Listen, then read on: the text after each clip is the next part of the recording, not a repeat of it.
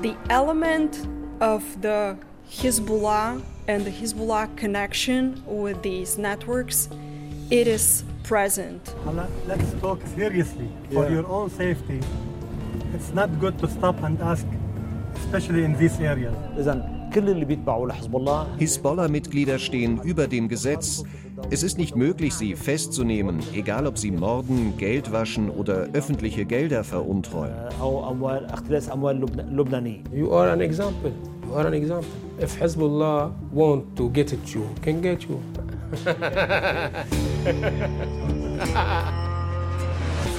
NDR Info. Organisiertes Verbrechen. Recherchen im Verborgenen. Der 18. Juli 2012. Ein Touristenbus hat sich gerade vom Flughafen Burgas in Bulgarien aufgemacht, um Reisende zu einem Strand am Schwarzen Meer zu bringen. Als das Fahrzeug plötzlich von einer heftigen Explosion erschüttert wird. Die gewaltige Druckwelle reißt das Dach des Busses ab und tötet sieben Menschen, darunter ein elfjähriges Kind und eine schwangere Frau. 32 Menschen werden verletzt. Bei den Opfern handelt es sich überwiegend um Israelis. Untersuchungen der bulgarischen Polizei fördern mehrere Beweise zutage, wonach die Urheber des Attentats im Libanon sitzen. Die Morde an den Touristen sollen auf das Konto der schiitischen Terrororganisation Hisbollah gehen. Bulgarian officials earlier this year said they had strong evidence linking Lebanese based militant group Hezbollah to the attack. Und damit begrüße ich euch zur sechsten Folge unseres Podcasts Organisiertes Verbrechen. Die Libanon Connection auf den Spuren der Geldwäschenetzwerke. Dabei geht es nicht vordergründig um Terrorismus, sondern vor allem um Kokaingeldwäsche. Und zwar konkret um das sogenannte CEDA-Netzwerk, das im Verdacht steht, im Auftrag der Hisbollah Drogengelder gewaschen zu haben. Bei mir im Studio begrüße ich zum einen Jan-Lukas Strotzig und Benedikt Strunz, die gemeinsam mit ihrem Kollegen Volkmar Kabisch die Geschichte des CEDA-Netzwerks sehr intensiv recherchiert haben. Hallo. Hallo. Hi. Ja, und zum anderen begrüße ich Sebastian Fiedler, Geldwäscheexperte und Vorsitzender des Bundes Deutscher Kriminalbeamter. Hallo. Hallo, guten Tag. Herr Fiedler, wir haben gerade die mögliche Verbindung zwischen einer Terrorgruppe der Hisbollah auf der einen Seite und der organisierten Kriminalität, in dem Fall in Form eines Kokain-Geldwäschenetzwerks angesprochen. Ist so ein Zusammengehen zwischen Terrorismus auf der einen Seite und organisierter Kriminalität auf der anderen die absolute Ausnahme oder kommt so etwas häufiger vor? Ich will es mal so formulieren, das haben wir schon häufiger und längere Zeit schon im Blick. Ähm, Ich erinnere mich daran, dass wir in einem Sonderausschuss im Europäischen Parlament, der sogenannte Krim-Ausschuss, uns intensiver mit dieser Frage beschäftigt hatten. Wir waren da mehrfach als Sachverständige zugegen. Und als es darum ging, ob und inwieweit Gruppierungen der organisierten Kriminalität sich Methoden bedienen, die eigentlich aus dem Terrorismus bekannt sind. Und auf der anderen Seite, ob und inwieweit der äh, Terrorismus sich finanziert äh, durch Methoden der organisierten Kriminalität. Und es sind damals schon sehr, sehr viele unterschiedliche Beispielsverfahren genannt worden, die das zutage gebracht haben. Und der Fall, den Sie jetzt gerade skizziert haben, ist einer so aus der jüngsten Vergangenheit, der das, glaube ich, in einer sehr krassen Dimension deutlich macht, weil es ja letztlich um globale Geschäfte geht, um globale Geldwäsche geht. äh, Und zumindest ein Teil steht ja zumindest im Verdacht, den Terrorismus äh, auch finanziert zu haben. Herr Fiedler, lassen Sie uns zu dem Thema später noch einmal zurückkommen und dann auch darüber sprechen, was in Deutschland im Kampf gegen Geldwäsche eigentlich schiefläuft. Sehr gerne. Zunächst würde ich aber gerne nochmal auf unseren konkreten Fall, auf das CEDA-Netzwerk schauen.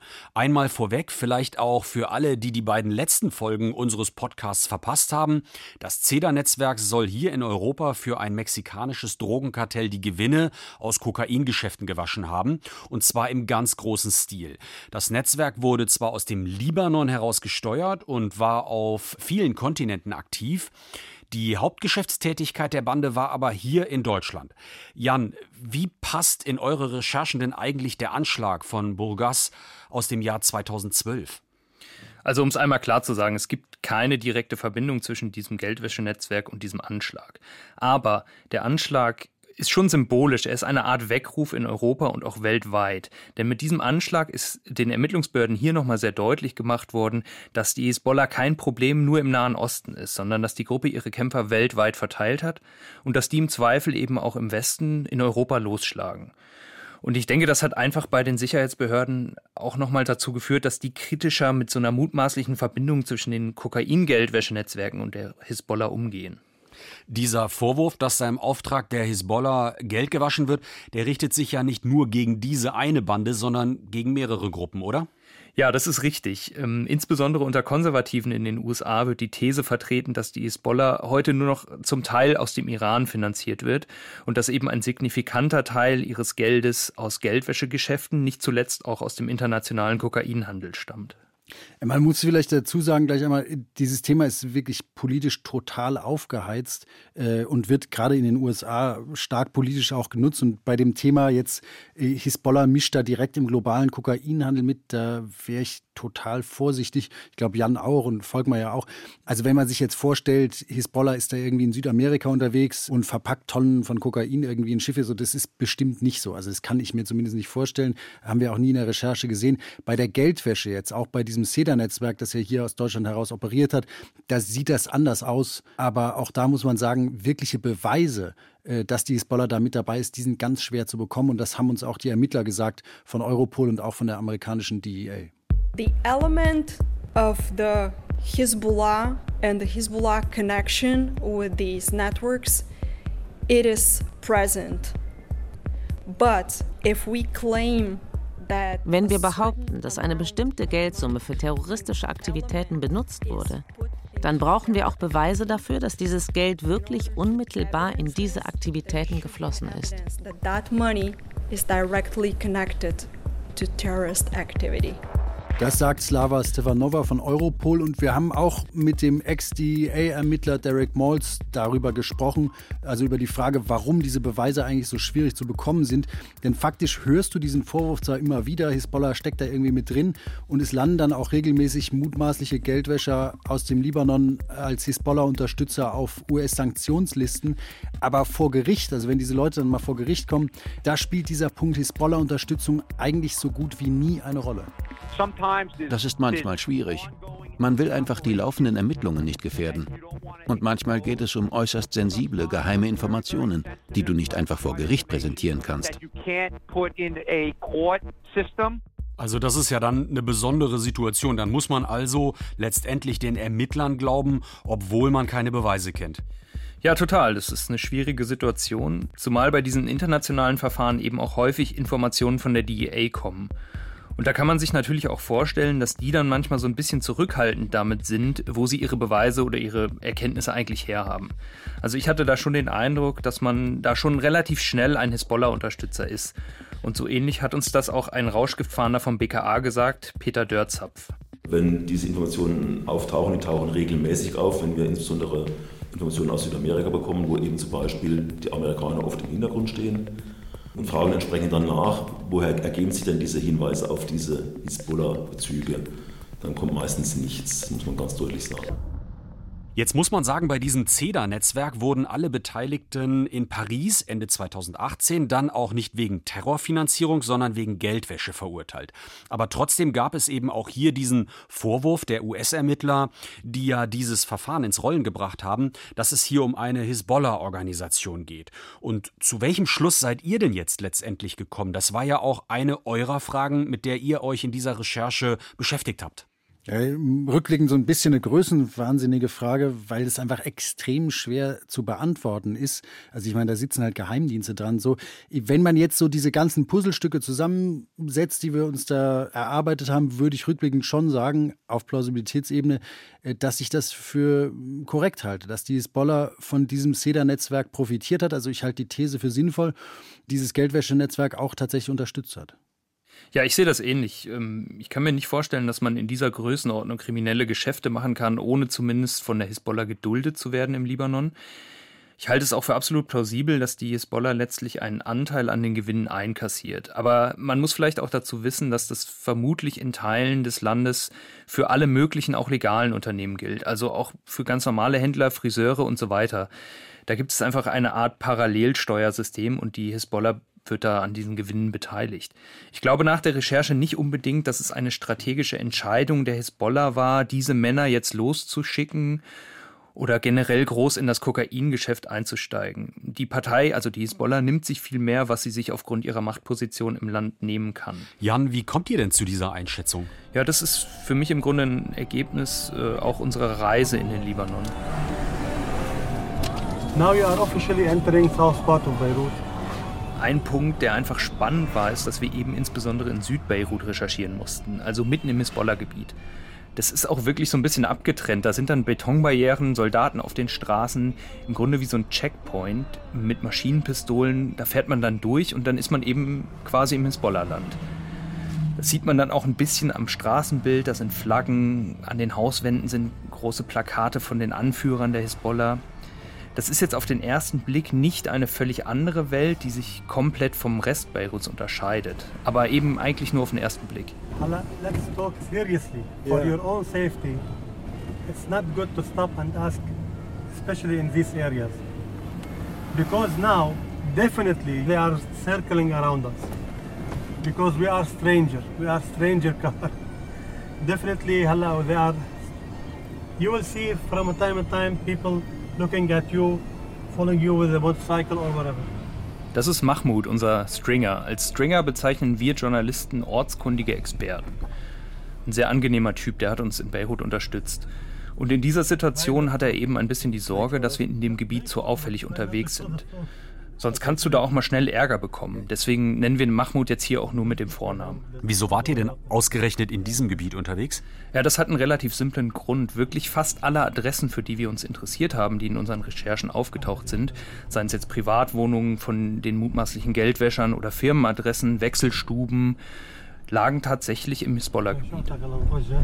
Übrigens hat uns Mahmoud äh, bei diesen Autofahrten, auf die ja stundenlang unterwegs, äh, auch noch eine ganz äh, spannende Geschichte zu dem Hariri Airport erzählt, also zu diesem Flughafen in Beirut. Und zwar hat er eben gesagt, es sei ein völlig offenes Geheimnis in Beirut, dass dieser Flughafen auch unter Kontrolle der Hisbollah ist und es habe da mal eine Auseinandersetzung mit äh, der Regierung sozusagen gegeben, ob die da stärker an Einfluss gewinnen können, die Regierungstruppen. Und äh, das habe die Hisbollah dann total verteidigt, also ihre Vorherrschaft da an dem Flughafen. Ich fand es nur so ganz spannend, weil der Sicherheitschef vom Flughafen offenbar ja auch mit diesem SEDA-Netzwerk zusammengearbeitet hat, äh, der ja bis heute anscheinend noch im Amt ist. Also auch so ein ganz interessantes Zusammengehen. Wie ging das weiter? Was habt ihr auf eurer Reise noch an Merkwürdigkeiten aufgedeckt? Für mich so ein Highlight äh, war eine Reise in den Osten nach Stura. Das ist so ein kleiner Grenzort, der liegt ähm, ganz, ganz nah an der syrischen Grenze. Wahnsinnig kleiner Ort und äh, wenn du da so durchfährst, siehst du erst so Werbetafeln, ganz viel für Jagdgewehre, da wird offenbar viel gejagt. Dann für ganz viel äh, Goldschmuckhändler, das ist ein großes Thema da. Und dann eben für wahnsinnig viele Wechselstuben. Also Geldwechselstuben sind Läden, da kannst du einmal Geld wechseln, äh, in Währung umtauschen. Du kannst sie aber auch außerhalb des Bankensystems verschicken. Und eine Wechselstube, die da für uns eine ganz besondere Rolle gespielt hat, das ist Shams Exchange. This is Center Shams. I mean, the whole building here is for them. Ja, Benedikt hat es ja schon einmal gesagt. Also Stura besteht vor allem aus einer großen Straße, die geht dann weiter in Richtung Syrien. Links und rechts sind dann Häuser. Alles war sehr staubig, es war auch relativ warm. Und eines der größten Häuser an so einer Art Marktplatz war eben das Shams Center. Und Shams ist eine Wechselstube, die im CEDA-Verfahren das gewaschene Geld zurück nach Südamerika transferiert haben soll. Und diese Firma ist auch schon in anderen Geldwäscheverfahren aufgetaucht und stand deshalb schon auf US-Sanktionslisten. Aber irgendwie haben sie die trotzdem nicht dicht gemacht. Ich weiß schon. And don't trespass. So richtig entspannt war Mahmoud bei diesem Besuch in Stura und bei dieser Wechselstube nicht. Das war eher so in der Kategorie, wir lassen mal den Motor laufen beim Aussteigen und gucken mal. Und ihr habt euch dann einfach die Frage gestellt, ob diese Leute und diese Firma aktiv von der Hisbollah geschützt werden, oder? Ja, ganz genau. Also wieder sozusagen Plausibilitätsebene, keine Beweise. Aber wenn du eben in diesem Hisbollah-Gebiet arbeitest und lebst und wirklich niemand irgendwie zur Rechenschaft gezogen wird und wirklich alle diese Leute, die wir uns angeschaut haben, in diesen Hisbollah-Gebieten leben, äh, dann ist das natürlich so ein Eindruck, der sich so ein bisschen aufdringt oder eine Frage. Und wir haben dann auch noch mit ziemlich vielen Quellen äh, gesprochen, mit Politikern, beispielsweise in Beirut. Und dieser Eindruck hat sich dann auch in den Gesprächen in einer gewissen Weise verfestigt. Zum Beispiel im Gespräch mit dem ehemaligen Innenminister vom Libanon, Ashraf Rifi. Hisbollah-Mitglieder stehen über dem Gesetz. Sie bewegen sich außerhalb der staatlichen Autorität. Es ist nicht möglich, sie festzunehmen, egal ob sie morden, Geld waschen oder öffentliche Gelder veruntreuen. Habt ihr eigentlich auch mit der Hisbollah selbst gesprochen? Sagen wir, wir haben es versucht. Es ist ja ein bisschen skurril mit dieser Organisation. Einerseits ist es eine Armee aus Terroristen, andererseits ist es im Libanon eine ganz normale Partei, die auch eine normale Infrastruktur hat, wie andere Parteien auch. Wir waren dann im Pressebüro der Hisbollah. Da haben wir dann auch mit einer Pressesprecherin einen Tee getrunken, ein bisschen zu dem Fall gesprochen. Es wollte uns da aber keiner ein Interview geben und letztlich wollte die Frau auch nicht, dass wir irgendwas zitieren oder irgendwas veröffentlichen. Stattdessen haben wir mit Salem Sahran gesprochen. Das ist ein Schriftsteller und auch ein ausgesprochener Unterstützer der Hezbollah. Guten Tag, ich heiße Salem Sahran. Spreche Sie Arabisch? Der sagt eben von sich selbst, dass er aus seiner Gesinnung keinen Hehl mache. Und er hat uns gegenüber ganz vehement abgestritten, dass die Hisbollah mit CEDA oder mit anderen Geldwäschern irgendwas zu tun habe. Ich bin kein Wirtschaftsexperte, aber einmal rein logisch gesprochen, die Hisbollah hat Geldwäschegeschäfte überhaupt nicht nötig. Die Hisbollah bekommt ihr Geld komplett aus dem Iran. Es wird über den Landweg in Bar nach Beirut gebracht und von dort aus dann an die Kämpfer ausgezahlt. Wenn das Mitglieder der Hisbollah wären, dann hätte man sie umgehend zurückgeholt. Ja, und er sagt uns dann noch, dass Drogen und Verbrechen eben haram seien, also im Islam verboten. Ich finde es immer so ein bisschen schwieriges Argument, also jetzt insbesondere da, weil wenn du dir anschaust, der Marihuana-Anbau im Libanon findet insbesondere in der Beka-Ebene statt, also in einem Hisbollah-kontrollierten Gebiet. Ist insofern so ein bisschen schwieriges Argument. Man muss zu dieser gesamten Situation vielleicht nochmal sagen, zu diesem Treffen, dass es halt auch super skurril war. Wir waren in so einem kleinen Haus, irgendwie im vierten Stock, ein relativ äh, runtergerockertes Haus. Und dann saßen wir da auf einer kleinen Couch, Jan und ich nebeneinander, uns gegenüber Herr Sachan. Und dann stand da sein Bodyguard und der war einfach so komplett muskelbepackt, so ein Schrank, äh, Oberarme wie andere Oberschenkel haben, mit so einem ganz knappen Hemd und hatte dann vorne im Hosenbund einfach so eine richtig dicke Pistole stecken und kam uns dann relativ nah und hat uns die ganze Zeit während dieses Interviews, also Jan mich mit seinem Handy gefilmt, so ein bisschen, hm, okay, was machen wir hier eigentlich? Ja, und irgendwann hat Herr Sachran dann eben auch noch so einen halblustigen Witz gemacht.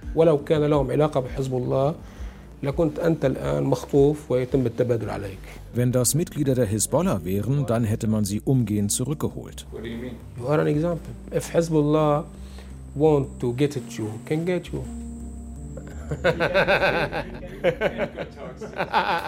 also, was er im Grunde sagt, ist, wenn die CEDA-Leute wirklich Hisbollah-Mitglieder wären, dann hätte man Benedikt und mich entführt, um die aus dem Gefängnis in Frankreich freizupressen. Die saßen nämlich zu dem Zeitpunkt in Haft eine wirklich kuriose Situation. Also vielleicht auch so eine Art Botschaft, weiß ich nicht, die die Hisbollah bei uns platzieren wollte. Habt ihr denn da noch weitere Hinweise bekommen bei diesem Treffen in den Gesprächen dort?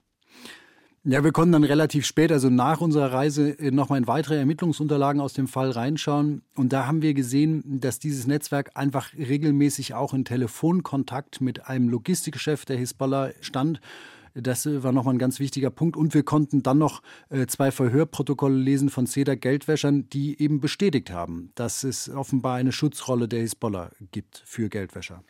Wir haben eine Übersetzung, ich kann das mal vorlesen. Also ich habe gehört, dass sie im Libanon ein halbes Prozent der Umsätze an eine Person zahlen, die mit der Hisbollah zusammenarbeitet. Und die Hisbollah schützt sie, wenn sie geschnappt werden oder wenn es mit den Geldtransporten Probleme gibt. Also vielleicht, um nochmal so einen Strich drunter zu machen, ich glaube nicht, dass dieses Boller diese SEDA-Bande befehligt hat, haben wir auch schon gesagt, oder dass das irgendwie eine eigenständige Operation der Hisbollah ist. Aber ich glaube schon, äh, dass die Hisbollah da eben einen Teil vom Kuchen abbekommt. Wie ist deine Einschätzung, Jan? Mir ist auf jeden Fall klar geworden, dass es hier einen, ich würde mal sagen, Randbereich gibt, wo sich Korruption, organisierte Kriminalität und Terrorunterstützung irgendwie auch vermischen die Leute haben ja nicht unbedingt einen Hisbollah-Mitgliedsausweis in der Tasche und wahrscheinlich ist auch den Beteiligten selbst nicht immer zu jedem Zeitpunkt klar, wer da jetzt auf eigene Rechnung was einsteckt, weil er einfach ein Berufskrimineller ist oder wer das Geld eben für terroristische Zwecke einsammelt. Ihr habt in euren Recherchen ja ziemlich deutlich aufdecken können, dass dieses globale Geldwäschenetzwerk mit vielen, vielen Millionen Euro Umsatz, insbesondere aus Deutschland, heraus operiert hat. Ähm, das Netzwerk hat das Kokaingeld aus ganz Europa hier nach Deutschland gebracht. Kriminelle haben dann mit diesem Geld hier Uhren und Autos eingekauft, äh, die von hier aus dann auch wieder ausgeführt wurden. Herr Fiedler, Sie haben sehr lange selbst im Bereich Wirtschaftskriminalität gearbeitet und schauen nun als Vorsitzender des Bundes deutscher Kriminalbeamter eher aus einer politischen Ebene auf das Thema. Sie haben Deutschland häufiger mal als Paradies für Geldwäscher bezeichnet. Warum? Aus mehreren Gründen. Ich könnte mir den einfachsten Zusammenhang äh, an dieser Stelle vielleicht zu eigen machen und vielleicht nach vorne stellen. Ähm, es gibt ja unterschiedliche Schätzungen dazu, wie groß das Volumen der Geldwäsche ist. Man kann das andersrum formulieren, wie groß das Volumen der Kriminalität ist, durch die Geld hervorgebracht wird. Äh, damit das nicht so abstrakt bleibt, müssen wir eben uns vergegenwärtigen, dass es unheimlich viele illegale Märkte gibt. Es wird mit Menschen gehandelt, mit Kindern gehandelt, mit äh, Gewaltdarstellungen, auf denen äh, Vergewaltigungen von Kindern zu sehen sind. Es wird gehandelt mit Waffen, mit Rauschgift, das ist ein Thema, das wir gerade schon besprochen haben, mit illegalen Arzneimitteln und Arzneiprodukten und so weiter. Und das Volumen, da gibt es Schätzungen, die gehen zurück auf diese Financial Action Task Force vor etwa zehn Jahren haben sie im Mittelwert so geschätzt, dass im Jahr 50 Milliarden Euro im Jahr kriminell erwirtschaftet werden. Wir haben eine andere Studie von der Universität Halle-Saale, die geht von etwa 100 Milliarden pro Jahr aus. Und jetzt müssen wir auf der anderen Seite fragen, wie erfolgreich sind denn alle staatlichen Maßnahmen, die wir so dagegen setzen? Und dann sehen wir jedenfalls auf der Seite der Strafverfolger, dass wir weit, weit unter einem Prozent dieser Vermögenswerte überhaupt nur jemals zu Gesicht bekommen. Und ich rede noch nicht davon, dass wir sie irgendwie gerichtsverwertbar äh, beschlagnahmen. So, und anhand dieses Umstandes alleine schon, der unbestritten ist, der übrigens europaweit in der Größenordnung so gilt, können Sie festmachen, dass wir da nicht erfolgreich sind. Man könnte provokant formulieren, Verbrechen lohnt sich.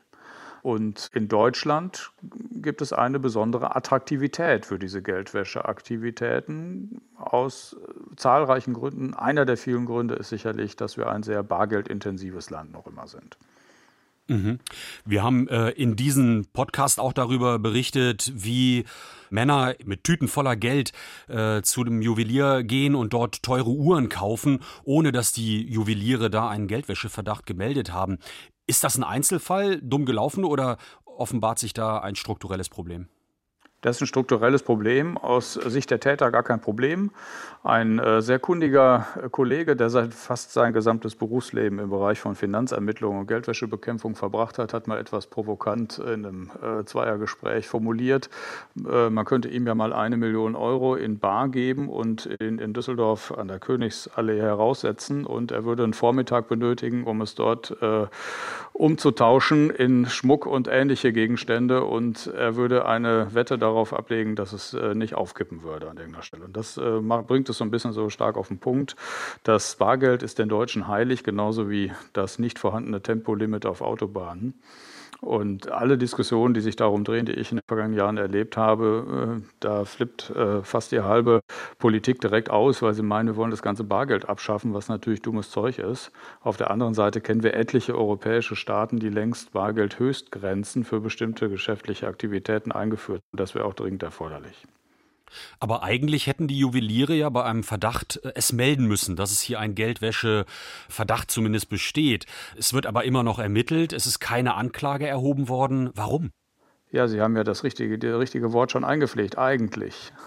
Das haben wir in vielen Bereichen. Also eigentlich äh, müssten äh, auch äh, Autohändler und alle möglichen gewerblichen Güterhändler alles Mögliche melden, tun es aber nicht. Seit Anbeginn des Geldwäschegesetzes, äh, ich glaube, es geht aufs Jahr 1993 zurück. Und das hat unter anderem zu tun mit einer völlig desaströsen Aufsichtsstruktur, weil wir natürlich gesetzliche Vorgaben haben, die Sie gerade skizziert haben. Aber wie immer im Leben werden die natürlich dann nur eingehalten, wenn erstens die Leute, die sie einhalten müssen, Verständnis und Sensibilität dafür aufweisen, warum sie das denn machen sollen, nämlich um schweres Verbrechen zu bekämpfen. Und auf der anderen Seite brauchen wir tatsächlich auch dann schon mal Kontrollaktivitäten. Es müsste schon jemand irgendwie prüfen, auch äh, ab und zu mal. Und da haben wir, da sind die Länder zuständig seit vielen Jahren und die haben sich überlegt, in jedem Land unterschiedliche Zuständigkeiten zu formulieren. Und die jetzt auch nicht wirklich mit üppigem Personal auszustatten. Sie würden lachen äh, über die, also vor Verzweiflung meine ich, äh, über die äh, geringen Zahlen, die zum Beispiel die Bezirksregierungen äh, in Nordrhein-Westfalen, die dafür zuständig sind, zur Verfügung haben, überhaupt kontrollieren zu können. Also wie hoch sind die? Ja, im einstelligen Bereich teilweise, wenn Sie das runternehmen auf alle. Also Sie müssen das ins Verhältnis setzen zu den theoretisch zu kontrollierenden gewerblichen Güterhändlern. Und äh, da hatten wir bis vor ein paar Jahren nur, nur im einstelligen Bereich äh, Personal in der jeweiligen Bezirksregierung. Jetzt haben die noch weitere Zuständigkeiten natürlich für Online-Glücksspiele und so etwas. Aber ähm, da, da, liegen Dimensionen äh, zwischen dem erforderlichen Personal, qualifizierten Personal und äh, den äh, tatsächlichen Kontrollaktivitäten. Also das heißt, im Ergebnis hat ein äh, solcher Güterhändler derzeit kaum etwas zu befürchten, der sich nicht an die gesetzlichen Vorgaben hält. Das muss man so auf den Punkt bringen. Herr Fiedler, wenn wir jetzt von so einem Geldwäscheniveau von 50 Milliarden, 100 Milliarden irgendwo dazwischen ausgehen in Deutschland, habe ich mir so die Frage gestellt, das ist natürlich auch Geld, was Umsätze schafft, was dann auch Steuern wiederum generiert, ist das unter Umständen auch so ein wirtschaftlicher Negativanreiz, dass man sagt, naja, dieses Geld arbeitet auch in Deutschland und irgendwie ist es auch schön, dass es hier ist? Ja, ich habe noch nicht gehört, dass irgendein Politiker sich getraut hätte, das so zu formulieren tatsächlich. Das schwingt immer so ein bisschen mit bei den Überlegungen, wenn man sich fragt, warum sind wir dann so attraktiv für Geldwäscher? Wenn man das aufs Kleine runterbricht, dann wird da durchaus eine Wahrheit raus, nämlich äh, natürlich ist es so, dass zum Beispiel Güterhändler äh, sich äh, möglicherweise, das will ich nicht völlig ausschließen, überlegen, ob sie möglicherweise ein Geschäft nicht machen können, wenn sie zu genau hingucken. Also an der Stelle wird, glaube ich, schon ein Schuh raus. Und äh, ich glaube, an der Stelle muss man deutlich machen, dass äh, unter Risikogesichtspunkten das ein Problem ist äh, für solche Händler, wenn sie so weiter denken. Aber ob das in der Politik verbreitet ist, ich weiß es nicht. Ich habe bisher noch niemanden gehört, der sich das getraut hätte zu sagen. Das war Sebastian Fiedler vom Bund Deutscher Kriminalbeamter. Er ist auch Geldwäscheexperte. Ja, an dieser Stelle vielen Dank, dass Sie uns diese Fragen beantworten konnten. Sehr gerne. Jan und Benedikt, zum Schluss noch einmal an euch die Frage, wie schaut ihr heute auf diese Recherche? Was hat sie für euch verdeutlicht? Ich fand es auf eine Art beeindruckend, wie simpel einige dieser Mechanismen sind. Da fahren ein paar halbstarke Jungs mit einer halben Million Euro in Bar durch Europa oder irgendein Geschäftsmann packt sich Uhren, die irgendwie einen Gegenwert haben von einer Eigentumswohnung in Hamburg, in den Koffer und fliegt damit nach Beirut das ist einfach so eine Welt für sich. Also da war ich vielleicht vorher auch naiv, aber mir hat diese Recherche schon nochmal verdeutlicht, wie stark diese organisierten Verbrecherbanden da auch ein bisschen normalen Unternehmen ähneln. Da gibt es eine Hierarchie, unten die Laufburschen, oben die Chefs und dann wird eben über Landesgrenzen hinweg Geschäft gemacht und die Schritte geplant. Geheimsprache inklusive ja letztlich. Mir geht es ja ganz ähnlich. Ich fand es total erstaunlich in der Recherche, war auch für mich neu. Du siehst so Oberflächenphänomene, diese Bargeldkuriere oder jemand packt dir eine Visitenkarte an deinen Gebrauchtwagen oder du siehst eben diesen Herren da Uhren einkaufen mit Bargeld und du siehst nicht mehr. Und dahinter steckt aber wirklich ein global agierendes, perfekt organisiertes OK-Netzwerk, was irgendwie zig Millionen wäscht. Ja. Das fand ich einmal ziemlich beeindruckend, dass äh, da einfach die Fassade ziemlich gut steht. Und der zweite Punkt, den ich auf jeden Fall mitgenommen habe, ist nochmal so diese Frage, wie gefährlich ist eigentlich organisierte Kriminalität? Und in diesem Fall, finde ich, ist ziemlich gut deutlich geworden, dass OK natürlich ein Problem ist für uns alle. Geldwäsche ist ein Problem. Wir haben das mit Herrn Fiedler besprochen und gehört. Aber zum anderen kann das natürlich auch sogar dazu führen, dass dieses Geld einfach bei Leuten landet, die damit Terroranschläge begehen und die ein riesiges Raketenarsenal haben, was irgendwie Richtung Israel zielt. Also es ist ein Problem, was sehr, sehr viele Facetten gehalten hat. Das war die Libanon Connection, die zweite Staffel des Podcasts Organisiertes Verbrechen auf NDR Info. Autoren Jan-Lukas Strotzig, Benedikt Strunz, Volkmar Kabisch. Am Mikrofon verabschieden sich Jan-Lukas Strotzig, Benedikt Strunz und Christoph Brössel. Tschüss. Tschüss. Tschüss. Würde mich freuen, wenn wir uns wiederhören. Habt ihr Fragen, Anregungen, Kritik oder Wünsche, dann schreibt uns gerne an investigation.ndr.de. Regie Jürgen Kopp, Produktion Dennis Pfennig und Florian Teichmann.